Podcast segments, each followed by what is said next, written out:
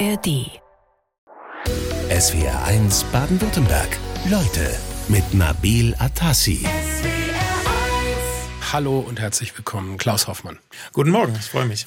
Wir freuen uns auch, dass Sie da sind. Äh, Wie geht's Ihnen? Danke, ich bin sehr entspannt angereist. Mir geht's gut, danke. Aus Freiburg sind Sie angereist. Äh, Dort sind Sie Oberstaatsanwalt. Eigentlich muss man sagen, aber auch eigentlich nicht sagen, weil Sie sind dort Oberstaatsanwalt, aktuell aber beurlaubt, äh, sind viel in der Ukraine unterwegs, aus einem ganz bestimmten Grund. Genau, ähm, ich bin seit Mai letzten Jahres 2022 beurlaubt vom Justizministerium für einen Job in der Ukraine. Wir beraten dort ukrainische Kollegen, vor allem bei der Generalstaatsanwaltschaft, was die Aufklärung, Ermittlung von Kriegsverbrechen in der Ukraine angeht. Mhm. Sie sind äh, seit Kriegsbeginn immer wieder in der Ukraine gewesen. Äh, Wie häufig jetzt seit Februar 22? Hat, ähm, der erste Besuch tatsächlich in der Ukraine war erst im Juli letzten Jahres, also es hat ein bisschen gedauert. Ähm, dieses Jahr habe ich im Schnitt ähm, mehr Zeit dort verbracht als zu Hause. In der Regel zwischen drei, vier, manchmal auch sechs Wochen am Stück, die ich dort bin und dann wieder ein, zwei Wochen zu Hause. Mhm. Wann waren Sie denn zuletzt da? Ich bin vor zehn Tagen zurückgekommen. Ja, wo waren Sie da und was haben Sie da zuletzt gemacht? Ähm, anfangs war ich in, in Lviv, in Freiburgs Partnerstadt, auf einer Konferenz. Da haben wir ähm, vor allen Dingen ukrainische Richter auch ähm, ja, fortgebildet, mit ihnen diskutiert, Erfahrungen aus anderen Ländern eingebracht. dann die meiste Zeit in Kiew. Wir waren dann aber auch mit einigen Kollegen in Dnipro. Das ist dann nochmal sechs Stunden weiter im Osten der Ukraine und haben dort mit örtlichen Staatsanwälten, Richtern und auch Anwälten gearbeitet. 21 Monate. So lange dauert der Krieg inzwischen. Da ist viel passiert in der Zeit. Ein Ende ist im Augenblick nicht in Sicht. Äh, Inzwischen ist es ein Stellungskrieg geworden im Osten der Ukraine und auch in Kiew. Ähm, da mehren sich jetzt auch wieder die Angriffe. Äh, Was sind denn da Ihre Eindrücke zuletzt gewesen? Wie ist denn die Stimmung dort im Land? Also zieht da schon so eine Art Kriegsmüdigkeit ein? Ähm, ich glaube, Kriegsmüdigkeit ist der, der falsche Begriff, aber man merkt schon, dass die Stimmung nicht mehr ähm, so optimistisch ist, wie sie vor einem Jahr war. Vor einem Jahr, man, Sie werden sich erinnern, gab es äh, große Befreiungen, Kharkiv, Cherson, da ist viel passiert. Ähm, da hat natürlich jeder die Hoffnung gehabt, dass das auch in dem Tempo weitergeht. Das war nie realistisch, aber die Hoffnung war natürlich da. Jetzt merkt man schon, dass sich an der Front sehr wenig tut, dass es wirklich ein, ein grässlicher Stellungskrieg ist. Es gibt einzelne Erfolge im Hinterland, soweit wir das mitkriegen, über Langstreckenwaffen, die Angriffe auf die Schiffe, auf manche Flughafen. da passiert ein bisschen was, aber die Befreiung, die steht halt im Augenblick aus und das merkt man der Bevölkerung schon an, dass natürlich da ja die Stimmung eher gedrückt ist. Ähm, ja. Jetzt hatten wir natürlich als deutsche Öffentlichkeit und Sie sind ja letztlich als Abgesandte auch des deutschen, der deutschen, äh, ja, des deutschen Rechtsstaates auch dort. Ähm, wir hatten jetzt die erneute Eskalation im Nahen Osten. Wir, hatten, wir haben den Gaza-Krieg also seit knapp zwei Monaten schon dort. Schauen wir deutlich weniger auf die Ukraine. Äh, was löst das bei Ihnen aus, weil Sie ja den Fokus nach wie vor dort haben? Also man merkt das selber in der Ukraine natürlich auch, ähm, dass die, die, Aufmerksamkeit, die Aufmerksamkeit geringer ist. Ich habe damit immer schon gerechnet, ehrlich gesagt. Immer einfach einen sehr langen Zeitraum dieser Krieg andauert. Ähm, die Aufmerksamkeit wird irgendwann zurückgehen. Ähm, es gibt ja in dem Sinne auch nicht viel Neues zu berichten. ne? Es sind immer noch dieselben Verbrechen, es ist immer noch derselbe Krieg. Ähm, da sozusagen die Aufmerksamkeit zu halten, ist natürlich enorm schwierig. Und unsere Aufgabe ist auch ein bisschen natürlich Teil der, der Öffentlichkeitsarbeit, diese Aufmerksamkeit zu halten, weil es eben ganz, ganz wichtiger Überlebenskampf der Ukrainer ist. Das muss man ganz klar sagen. Da geht es wirklich um die Freiheit. Es geht nicht nur darum, wo ein Gebiet vielleicht besetzt oder nicht besetzt ist, sondern es geht wirklich um einen Überlebenskampf der, des ukrainischen Volkes. Ähm, und aus meiner Sicht auch letztendlich darum, dass, dass man Putin und auch der russischen Führung wirklich klare Grenzen setzt. Ähm, deswegen ist es auch unsere Aufgabe, da die Aufmerksamkeit zu halten. Ähm, für unsere eigentliche Arbeit macht das nicht viel Unterschied. Also wir sind natürlich weiterhin ganz normal in, in der Ukraine dabei, mit den Kollegen zu arbeiten, sie zu beraten. Ähm, da spielt jetzt der Gaza-Konflikt oder Krieg keine direkte Rolle für unsere Arbeit, aber für die Stimmung macht das natürlich schon was aus. Herr Hoffmann, müssen Sie vor Weihnachten nochmal in die Ukraine? Nein, ähm, ich werde die Tage jetzt bis Weihnachten weitgehend in Freiburg verbleiben. Äh, tatsächlich noch ein kurzer Ausflug nach Sarajevo. Das hat mit der alten Arbeit noch zu tun. Ukraine steht erst Anfang Januar wieder auf dem Programm. Aber steht schon wieder auf dem Programm. Ja, Wie sind Sie eigentlich dazu gekommen? Also wir haben es ja vorhin gesagt, eigentlich Drogen und organisierte Kriminalität in Baden-Württemberg, das sind Ihre Aufgabengebiete mhm. in der Heimat. Wie kommen Sie jetzt dazu, Kriegsverbrechen in der Ukraine mit aufzuklären? Liegt letztendlich daran, dass ich äh, einige Jahre in Den Haag am Jugoslawien-Tribunal gearbeitet habe. Das liegt einige Zeit zurück, aber vor diesem Hintergrund habe ich kurz nach dem Februar letzten Jahres einen Anruf bekommen von alten Kollegen, die gefragt haben, ob ich diese Erfahrung aus dem Jugoslawienkrieg, aus den Ermittlungen dort bereitstellen will für die ukrainischen Kollegen, ob ich bereit bin, ähm, ähm, ja, eben mit den ukrainischen Kollegen zu arbeiten. Ganz am Anfang war noch die Rede davon, dass wir das in Polen machen, weil auch die ukrainische Generalstaatsanwaltschaft zu Kriegsbeginn aus Kiew geflohen ist nach Lemberg in die Freiburger Partnerstadt. Mhm. Bis ich dann soweit war und einen Vertrag mit der EU hatte, waren die Ukrainer schon wieder in Kiew zurück und deswegen ging dann auch gleich die erste Reise logischerweise nach Kiew. Aber der Hintergrund, wie gesagt, sind die Erfahrungen wie aus war, dem Balkan. Wie waren denn da die Reaktionen, als es dann hieß, ja, also ich gehe jetzt, gut, ich gehe jetzt nach Polen, ist natürlich nochmal was anderes, als ich gehe jetzt in die Ukraine, wo ja. Krieg äh, tobt. Äh, wie waren trotzdem die Reaktionen? Also erstens mal der Familie, zweitens vielleicht auch der Kollegen in der hm. Staatsanwaltschaft in Freiburg? Ja, man kann sich natürlich, äh, kann das nachvollziehen, dass viel, viel Unruhe, viel Unsicherheit dabei war. Die war ja bei mir genauso gegeben. Ähm, ich kann mich auch noch sehr dran erinnern, wie ich wirklich den ersten Schritt auf ukrainisches Staatsgebiet gesetzt habe. Es war für mich halt ein Kriegsgebiet. Man hat ja keine Vorstellung, was einen dort erwartet. Da war schon viel Unsicherheit dabei. Äh, man muss aber auch schon sagen, auch schon im letzten Sommer waren Städte wie, wie Lemberg oder auch Kiew relativ sicher. Ähm, klar, es gab deutlich mehr Angriffe, die auch eher durchgekommen sind als jetzt mittlerweile. Aber insgesamt hat man relativ schnell gemerkt, okay, das sind jetzt, es ist nicht die Front. Äh, man kann sich da arrangieren, man hat Schutzräume, man hat die App für den Luftalarm. Man, man kann sich arrangieren und man gewöhnt sich erstaunlich an relativ vieles. Mhm. Was die Kollegen angeht, habe ich sehr schnell gemerkt, dass da viel Unterstützung da ist. Die haben natürlich gewusst, woher meine Erfahrungen kommen, ähm, haben das eigentlich durch die Bank verstanden, bis auch in die Behördenspitze, bis auch ins Ministerium. Muss man schon sagen, da war eigentlich von Anfang an Unterstützung da, dass ich diesem Ruf nachkomme und, und die Erfahrung dort teile. Mhm. Was hat die Familie gesagt? Ähm, ja, die sind, die sind nicht so happy. Ähm, hängt natürlich immer ein bisschen mit der Nachrichtenlage mittlerweile zusammen. Andererseits war ich jetzt so oft dort und wir haben so viel auch gesprochen. Ich habe sehr viel von dort berichtet, vom Alltagsleben in Kiew. Ähm, ich glaube, da ist jetzt mittlerweile eine große Beruhigung eingetreten. Ich bin ja nicht an der Front, auch wie viele Ihrer Kollegen, die ja teilweise dann wirklich von den Frontgebieten berichtet, muss man schon sagen, Kiew ist weitgehend sicher und ich glaube, das hat die Familie auch zur Kenntnis genommen und ja. beruhigt sie auch. Sie sind hauptsächlich in Kiew. Ähm, sie waren natürlich auch jetzt unterwegs, auch mal an äh, Tatorten mhm. sozusagen dort zu ermitteln. Das ist aber nicht Ihre hauptsächliche Aufgabe. Ähm, da sprechen wir gleich nochmal ganz genau drüber. Aber Sie haben schon so ein bisschen erzählt, es gibt so eine Art Normalität jetzt auch in Kiew, mhm. im Krieg. Klar, es ist eine, eine Großstadt, ja, die hat vor dem Krieg, glaube ich, fünf Millionen Einwohner gehabt. Ist erstmal dann letztes Frühjahr sehr, sehr leer geworden, weil doch sehr viele geflohen sind. Mittlerweile ist das Leben wieder völlig normal. Äh, man sieht allein am Verkehr. da geht zu den Stoßzeiten gar nichts mehr. Ähm, Gerade im Sommer sieht man wirklich die Menschen auf den Straßen, die Kneipen sind voll, die Bars sind voll, die Kinder spielen auf den Spielplätzen. Das ist ein ganz normales Leben. Man kann ins Theater gehen, in die Oper. Ähm, ich glaube, es ist auch ganz wichtig für die Ukrainer, dass diese Normalität weitergelebt wird. auch für Soldaten, die zurückkommen von der Front einfach um aufzutanken, aber auch zu sehen, wofür kämpfe ich denn. Ja? Mhm. Genau für dieses Leben, für diese Freiheiten setze ich mich ein. Ähm, aber es ist manchmal schon ein bisschen surreal, wenn man so durch Kiew läuft.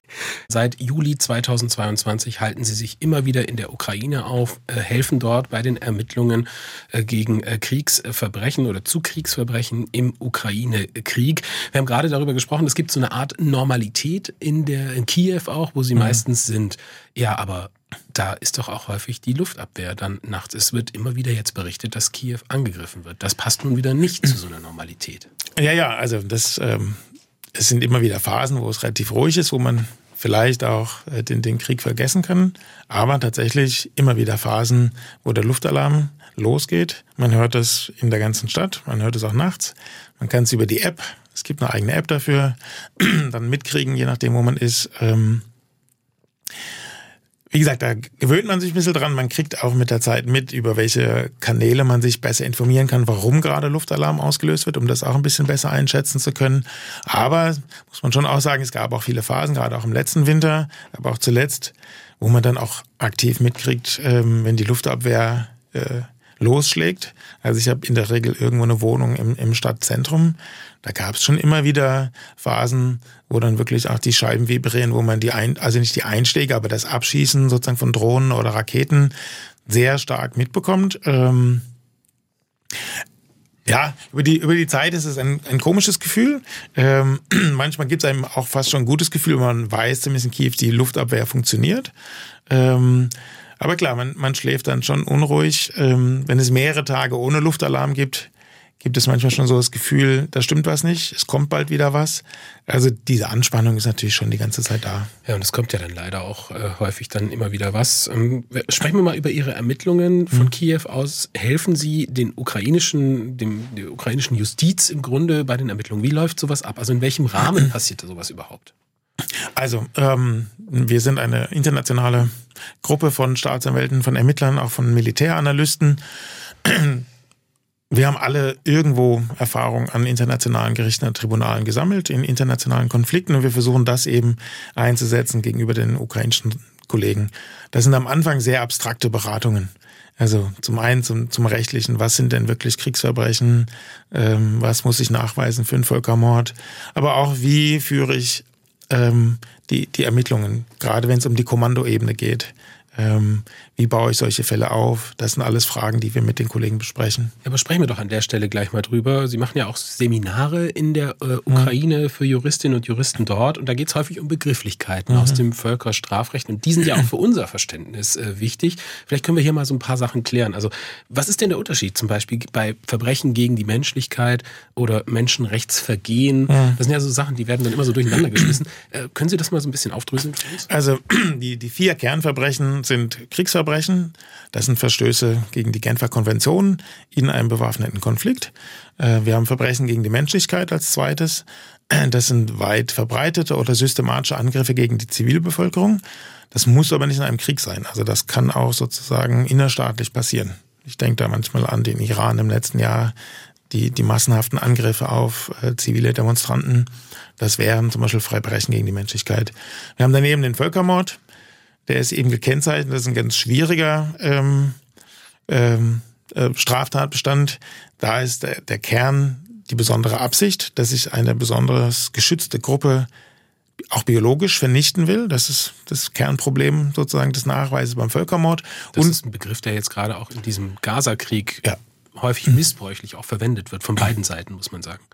Wir sehen es in vielen Konflikten, dass ähm, der Völkermord, also der Begriff, sowohl politisch benutzt wird in vielen Fällen, aber das ist eben scharf zu trennen von, vom juristischen Begriff, der ist sehr, sehr eng und der ist oft nicht anwendbar oder zumindest nicht nachweisbar. Ähm, da besteht eine gewisse Gefahr, dass er politisch zu stark benutzt wird. Wir sagen auch, auch in der Ukraine, wenn ich ihn zu oft benutze, äh, wecke ich auch Erwartungen bei den Opfern, die möglicherweise hinterher auch enttäuscht werden. Das sehe ich schon auch als Problem. Wir haben über die Verbrechen gegen die Menschlichkeit gesprochen und sind jetzt noch nicht zu allen Begriffen gekommen. Einer fehlt noch. Genau, das äh, Verbrechen der Aggression.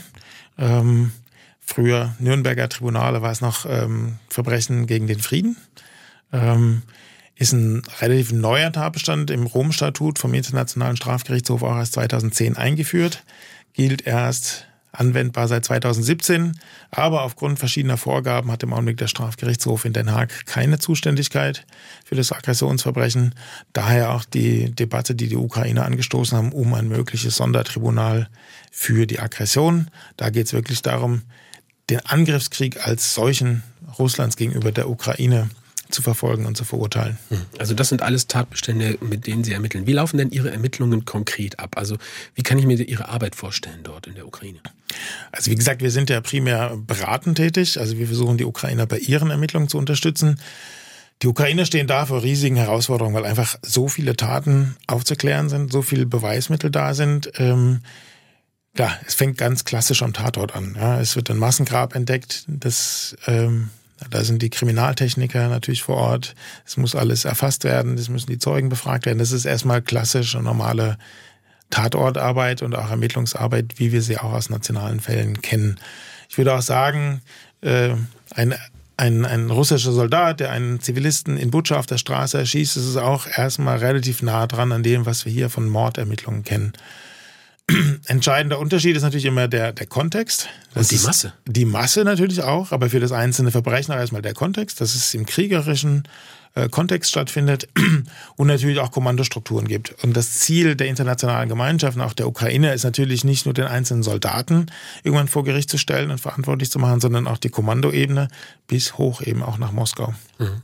Waren Sie denn an diesen Orten, äh, von denen wir auch so viel gehört haben, die Orte von mutmaßlichen Kriegsverbrechen geworden sind? Also ich denke da an mhm. Butscha, an Irpin, an Rostomel, ähm, an Borodjanka, alles mhm. Vororte von Kiew zum Beispiel. Ja, ja.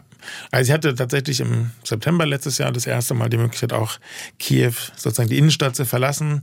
War dann mit Kollegen in Butscha, in Irpin, ähm, dieses Jahr auch mehrfach in Hostomel und auch nochmal in Butscha.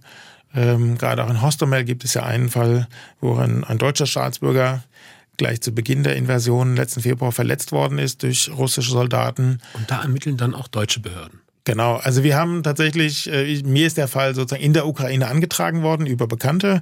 Ähm, ein Filmemacher, der vor Ort ist, der darüber arbeitet, der hat mich mit dem Fall vertraut gemacht und ich habe dann äh, das Bundeskriminalamt tatsächlich persönlich verständigt, die dann ähm, den, den Zeugen hier in Deutschland vernommen haben, die später auch eine ukrainische Zeugen vernommen haben.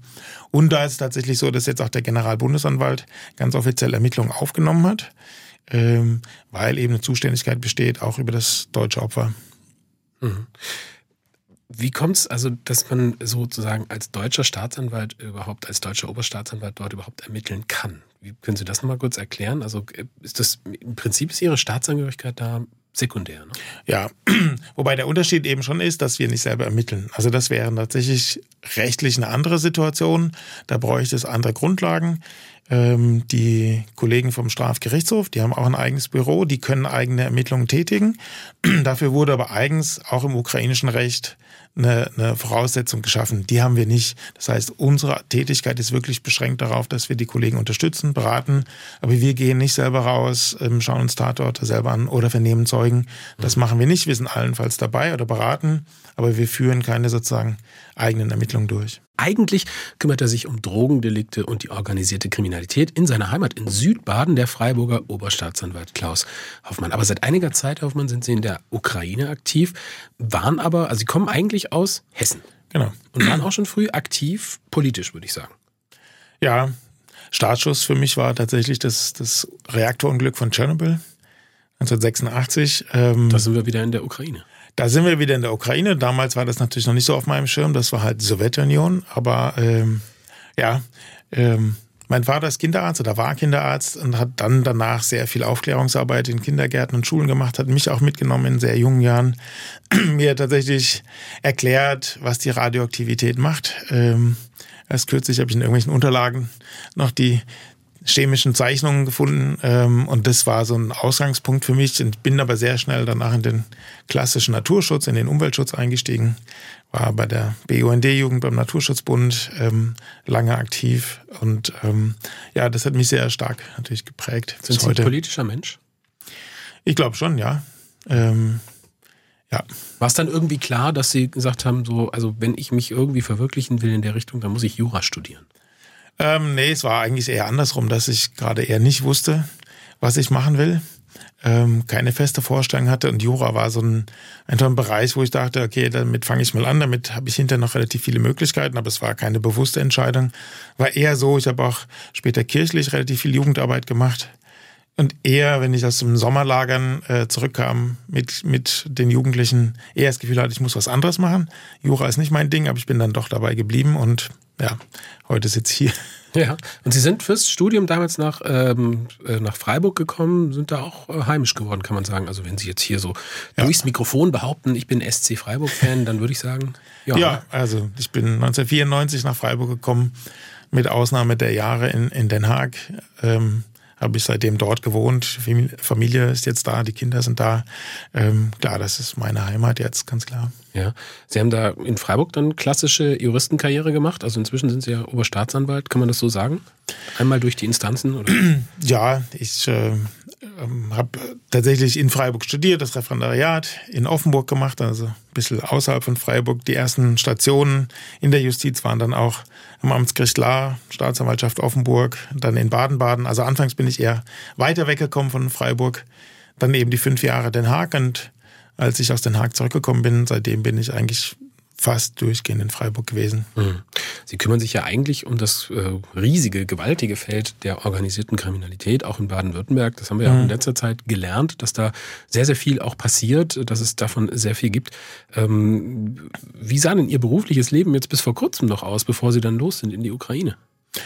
Ähm, gut, ähm, Sie haben es erwähnt, ich, ich, leite eigentlich die Abteilung für OK, organisierte Kriminalität und Drogendelikte, aber auch für Sportdoping. Wir sind da tatsächlich fürs ganze Land sogar zuständig, eine Zentralzuständigkeit in Freiburg. Ähm, ja, das ist natürlich Teil ich habe eigene Fälle, die ich zu ermitteln habe. Der Schwerpunkt liegt schon bei uns, auch in Freiburg, auf den Drogendelikten. Ähm, bin natürlich auch in der Ausbildung der jungen Kollegen, die in die Abteilung kommen, beteiligt. Ähm, und dann schauen wir auch sozusagen, es gibt einige Kollegen, die beim Doping schwerpunktmäßig arbeiten, wie gesagt, tatsächlich Fälle im ganzen Land bearbeiten. Ähm, das ist die klassische Arbeit eines Staatsanwaltes, zum Teil im Büro, ein, zwei Tage pro, äh, pro Woche auch am Gericht. Ähm, so sieht dann unser Alltag aus. Ja, war es dann für Sie fast schon so eine willkommene Abwechslung zu sagen, ich gehe jetzt in die Ukraine oder hat das eigentlich gar keine Rolle gespielt? Also es ist jetzt natürlich jetzt diesen Abenteuergedanken hier hervorzuholen. Nein, also es war einfach dieser Anruf, der kam von ehemaligen Kollegen. Ähm, ich war selber sehr bestürzt, als der 24. Februar kam, habe mich persönlich auch irgendwie hilflos gefühlt, ähm, war mit auf den ersten Demonstrationen draußen äh, gegen den Krieg. Und ich glaube, es war für mich vielleicht auch nochmal so eine Möglichkeit zu sagen, okay, da ist etwas, was ich persönlich machen kann. Ähm, da habe ich dann gar nicht groß drüber nachgedacht, was das bedeutet, wie lange ich das mache, was das nach sich zieht, sondern das war relativ spontaner Entschluss. Und ähm, ja, jetzt sehen wir mal, wie lange das noch weitergeht. Der Krieg Russlands gegen die Ukraine gehört zu den am besten dokumentierten Kriegen der Geschichte. Auch viele Kriegsverbrechen sind eindeutig auf tausenden Dokumenten zu sehen. Der Freiburger Oberstaatsanwalt Klaus Hoffmann hilft bei den Ermittlungen dort gegen äh, Kriegsverbrechen. Heute sind Sie bei uns, Herr Hoffmann. Ähm, was macht diese Ermittlungen dennoch schwierig, obwohl es so viele Dokumente dazu gibt? Ja, das ist zum einen natürlich die Masse an, an Informationen, an Beweisen, die man sicherstellen muss, die man auch so sicherstellen muss, dass wir sie auch in 10, 20, 30 Jahren vor Gericht noch verwenden können. Also das ist eine ganz große Herausforderung, auch gerade bei digitalen Beweismitteln. Es gibt ja unglaublich viele Handy-Videos, Handy-Fotos, die sind sehr, sehr hilfreich. Aber natürlich auch mit der modernen Technik, die wir heute sehen, gibt es natürlich auch viel Fake oder wir erwarten auch, sage ich mal, für spätere Prozesse möglicherweise, dass noch mehr produziert wird. Das heißt, das, was heute gesichert werden muss, muss auch in der Weise passieren, dass eben die Authentizität gesichert wird, dass man später sagen kann, okay, das ist tatsächlich von der Person X am Tag Y in Butcher aufgenommen worden, ähm, ist authentisch. Das ist die eine Herausforderung, das andere ist die Masse. Es das heißt ja immer, das Erste, was im Krieg verloren geht, ist die Wahrheit. Mhm. Wie schwer ist das, das Echte vom Gefälschten zu unterscheiden in solchen Fällen? Ähm, ich glaube, da gibt's ganz viele Möglichkeiten. Ähm, aber neben den technischen Möglichkeiten muss ich auch sagen, ähm, wir haben natürlich an einzelnen Verbrechensorten nicht nur ein Foto. Wenn ich jetzt wieder an Hostomel zum Beispiel denke, einfach weil ich auch dort vor Ort war, da gibt es Aufnahmen von verschiedenen Kameras aus dem privaten Bereich, aber auch von einem Supermarkt. Es gibt in dem Moment, wo die russischen Truppen sich an dem Nachmittag wieder abge äh, verzogen haben, vertrieben worden sind, Nachbarn, die rausgehen, die sofort sozusagen alles auf Video aufnehmen, äh, fotografieren, die Polizei, die vor Ort kommt, die die Ermittlungen aufnimmt. Das ist ja hinterher eine, eine Fülle an Material, die sich wechselseitig sozusagen bestätigt. Das heißt, die Gefahr, dass ein einzelnes Beweismittel vielleicht falsch ist, die ist relativ gering, muss man sagen. Hm wir haben ja klargestellt, Sie ermitteln nicht selbst. Sie mhm. müssen also auch gucken, dass Sie sich nicht zu sehr äh, dort einbringen in diese Ermittlungen. Wo werden denn die Verhandlungen äh, dann nachher geführt? Also werden die in der Ukraine geführt? Werden die in Den Haag geführt? Mhm. Am Menschenrechtsgerichtshof? Wo wird das sein? Ähm, also die Masse der Verfahren wird sicherlich in der Ukraine stattfinden. Das ist auch die Lehre natürlich aus, aus dem Balkankrieg. Bis heute werden Verfahren in Kroatien, in Bosnien-Herzegowina geführt. Äh, das 99 Prozent der Fälle werden in der Ukraine äh, vor Gericht landen. Und es ist tatsächlich auch so, es gibt jetzt schon Prozesse seit einiger Zeit. Also es gibt schon Verurteilungen, sowohl gegen russische Soldaten als auch in Abwesenheit. Also diese Verfahren, wie gesagt, auf relativ niederer Ebene, einzelne Täter, aber diese Verfahren laufen tatsächlich vor Gericht schon. Mhm. Diese Täter zu ermitteln ist relativ schwierig, die sind ja dann weg irgendwo. Mhm. Ähm, und vermutlich werden diese Urteile in Russland ja auch nicht anerkannt. Man muss aber eins vielleicht vorwegnehmen. Ermitteln Sie denn, also wenn Sie sagen, Sie ermitteln, Sie helfen den ukrainischen Behörden, dann hört sich das ja so an, als kämen jetzt alle Kriegsverbrechen nur von einer Seite. Mhm. Man muss ja eigentlich auch in Betracht ziehen, dass auch die andere, also die ukrainische Seite, auch eventuell solche mhm. Kriegsverbrechen verübt haben könnte. Zumindest nicht auszuschließen. Ja, also wir haben natürlich von Anfang an auch klargestellt, ähm, alles, was sozusagen an Grundlagen aufgebaut wird, was ähm, an Ermittlungsgrundsätzen gilt, das gilt unabhängig vom Täter. Das gilt für russische, für ukrainische, für ausländische Täter. Ähm, ganz klar, wir haben das ähm, auch mit den ukrainischen Kollegen immer wieder besprochen. Es gibt wohl auch vereinzelt solche Ermittlungen, also Wäre auch völlig überraschend, wenn es da gar nichts gäbe, aber es sind wirklich sehr, sehr vereinzelte Fälle, äh, in denen dann auch ermittelt werden muss. Und ich muss auch aus der eigenen Erfahrung tatsächlich sagen, die Ukrainer stecken sehr, sehr viel ähm, Energie und Ressourcen auch da rein, die eigene Armee, die eigenen Soldaten, die eigenen Kommandeure zu schulen, zu trainieren, was das internationale Recht angeht. Da sind die auf einem ganz, ganz anderen Stand als die russische Armee. Und das macht mir Hoffnung. Und man muss natürlich auch sehen, die Ukrainer verteidigen sich. Die besetzen natürlich keine Städte, äh, die wollen auch kein anderes Volk vernichten.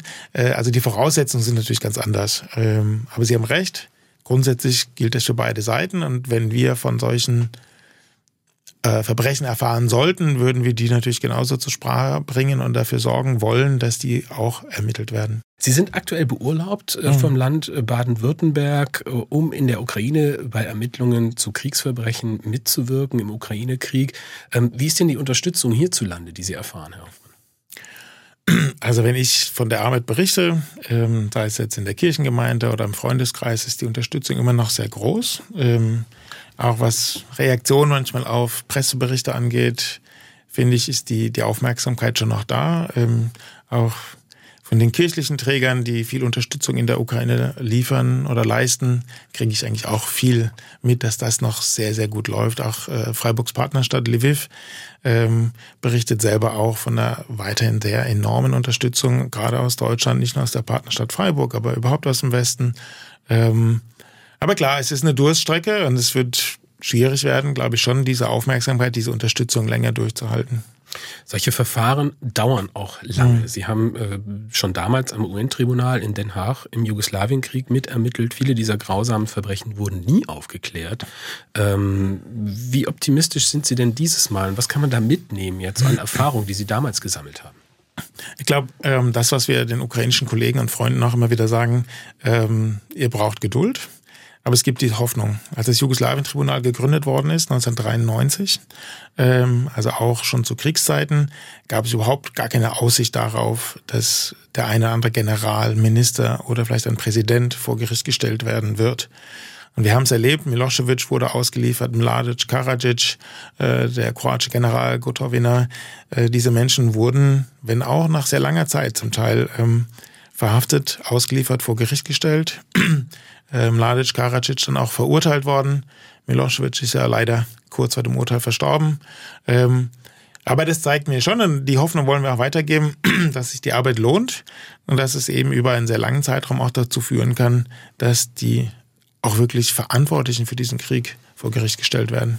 Der Milosevic ist ja ein ganz gutes Beispiel, denn der hat eigentlich dieses Tribunal nie anerkannt, hat sich, glaube ich, auch selbst verteidigt, äh, mhm. über, zumindest über weite Strecken. Ähm, wie wird das dieses Mal ablaufen? Kann man das so ein bisschen übertragen auf dieses Verfahren in der Ukraine? Wird das anders sein? Ähm, es gibt ja diese großen Kriegsherren ja. jetzt, die, die mit, mit Namen verknüpft sind, die gibt es jetzt irgendwie nicht. Es gibt diesen internationalen äh, Strafbefehl mhm. gegen den russischen Präsidenten. Was halten Sie eigentlich davon? Ist das sinnvoll oder ist das Symbolpolitik? Ähm, ich glaube, das darf man nicht unterschätzen. Also, dass tatsächlich jetzt der Internationale Strafgerichtshof einen Haftbefehl erlassen hat, einen internationalen Haftbefehl gegen Putin und seine Kinderrechtsbeauftragte, wie es so schön heißt, ähm, das ist schon ein ganz enormes Zeichen ähm, klar, der Strafgerichtshof kann das nicht selber umsetzen, also ihn nicht selber festnehmen. Es gibt keine eigene Polizei des Strafgerichtshofs. Aber es ist doch ein internationaler Haftbefehl und es sind im Augenblick 124 Staaten, die dem Strafgericht angehören. Äh, das schränkt im Augenblick zumindest schon mal Putins Reisemöglichkeiten ein. Und ja, ich hoffe, dem folgt noch mehr. Die Ermittlungen gehen natürlich weiter. Und ähm, ja, ich halte es tatsächlich nicht für ausgeschlossen, dass über einen langen Zeitraum, das kann fünf oder zehn Jahre, vielleicht auch länger sein, äh, es ist eine bittere Perspektive, aber ähm, ich halte es für durchaus möglich, dass auch ein Herr Putin oder sein Verteidigungsminister oder andere Personen sich irgendwann auf der Richterbank finden werden. Und das wird sicherlich dann eher in Den Haag sein, vom Strafgerichtshof, also für diese oberste Führungsriege. Für, sage ich mal, die mittlere, untere Führungsebene, das werden Verfahren in der Ukraine sein. Und da sind wir sehr stark dran, mit ganz vielen internationalen Partnern die Justiz zu unterstützen. Da läuft schon seit vielen Jahren ein ganz enormer Prozess, sozusagen die, die Justiz auch zu modernisieren. Da bin ich eigentlich sehr, sehr optimistisch, was auch die Verfahrensstandards dort angeht. SWR1 Leute heute Vormittag mit dem Freiburger Oberstaatsanwalt Klaus Hoffmann, über den wir vorhin schon erfahren haben, dass er ein sehr politischer Mensch ist und auch ein engagierter Mensch. Sie sind zum Beispiel aktiv in der evangelischen Kirche, Herr Hoffmann, und zwar seit 20 Jahren als Predikant. Für all diejenigen, die hm. nicht wissen, was das ist, was macht man als Predikant? Ja, die evangelische Kirche bietet es an, dass man praktisch als Laie auch Dienste eines Pfarrers übernimmt. Ähm, man kriegt eine Ausbildung und wird dann berufen vom Landesbischof. Und das muss auch immer wieder erneuert werden. Wenn man dann mal Predikant ist, dann darf man tatsächlich Gottesdienste selber führen. Man darf trauen, man darf taufen, bestatten. All die Aufgaben, die man sonst vom Pfarrer kennt, die kann man dann als Laie mit übernehmen. Das ist einfach ja, eine Möglichkeit für die Kirche, auch die Laien mit einzubinden. Und ähm, wenn die Zeit das erlaubt, dann mache ich das auch ganz gerne. Also in Freiburg kann man sich auch vom Oberstaatsanwalt trauen lassen. So ist es. ähm, ich, ich nehme jetzt mal an, dass Sie ein gläubiger Mensch sind. Hilft Ihnen das jetzt auch bei diesen schwierigen ähm, Verfahren, wo es da ja wirklich mhm. auch um, um Gewalt geht, um sexualisierte Gewalt, schlimme sexualisierte Gewalt, schlimme rohe Gewalt, ähm, Tötungsdelikte, Menschen, die ihre, ähm, ich möchte jetzt mal ein bisschen die Opferperspektive mhm. auch einnehmen. Das sind ja ganz wichtig, da auch die Gespräche ähm, zu führen, auch mit den Opfern. Wie schwierig ist denn das? Ja, da braucht man viel Empathie und Einfühlungsvermögen, ähm, natürlich auch ein eigenes Nervenkostüm. Ähm, der, der Umgang oder der Kontakt mit den Opfern ist schon das, was uns am meisten belastet. Das habe ich am Balkankrieg etwas mehr erlebt. Ähm, der Glaube gibt mir da einen gewissen Halt. Ich sage aber auch ganz offen, das, was man dort erlebt, bringt dann natürlich auch an die Grenzen des Glaubens. Ähm, das ist eine ganz, ganz schwierige Frage. Da will man manchmal natürlich auch einfach nur schreien, wie ist das möglich? Wie kannst du Gott das zulassen? Ja? All dieses Unheil, dieses, ähm, ja, diese Verbrechen, diese, diese Wut, dieser Hass, der da lebt, ähm, darauf habe ich leider auch keine Antworten. Das heißt, Sie sind aufgrund Ihrer Ermittlungen der, der Antwort auf die Frage auch nicht näher gekommen, warum Menschen anderen Menschen generell sowas antun, mal unabhängig von mhm. Nationalstaaten, geopolitischen Interessen. Das ist tatsächlich eine Frage, die uns alle umtreibt. Ich glaube, die, die eine Erkenntnis, die ich sicherlich habe, ähm, ist ganz zentrales Propaganda. Und das sehen wir jetzt im Russland-Feldzug gegen die Ukraine. Es wird ja gerade sehr viel auch analysiert über die letzten 20 Jahre. sehr spannend. Wir haben da, glaube ich, auch die Augen verschlossen, was über die letzten Jahrzehnte schon an Propaganda gegen den Westen gelaufen ist. Die Propaganda war im Balkankrieg ein ganz zentrales Element. Sie war in Nazi-Deutschland zentral. Und ähm, ja, wir erleben das ja in der täglichen Politik leider auch, welchen Einfluss das haben kann.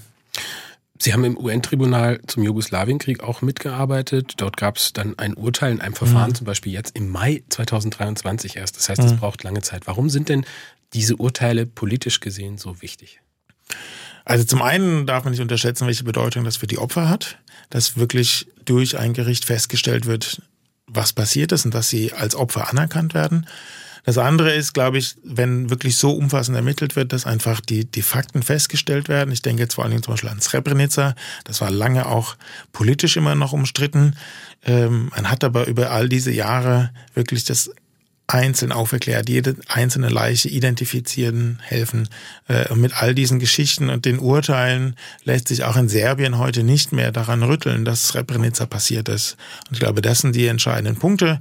Für den russischen Angriffskrieg muss ich ganz klar sagen, Russland hat eine ganz herausragende Rolle als eine der fünf Vetomächte. Äh, die sind eigentlich dafür zuständig, den Weltfrieden, die UN-Charta zu verteidigen. Wenn ein solches Land das alles in Frage stellt und andere unabhängige Staaten überfällt, ähm, da muss die internationale Gemeinschaft darauf reagieren. Herr Hoffmann, im Januar, da geht's wieder nach äh, in die Ukraine. Wie oft müssen Sie da noch hin, bis Ihre Arbeit sozusagen erledigt ist? Können Sie das schon abschätzen? Das kann ich noch überhaupt nicht abschätzen. Ähm, das heißt, äh, Sie wissen auch nicht genau, wann Sie jetzt in Ihr altes Betätigungsfeld als Oberstaatsanwalt, als Leiter der Abteilung organisierte Kriminalität zurückkehren werden.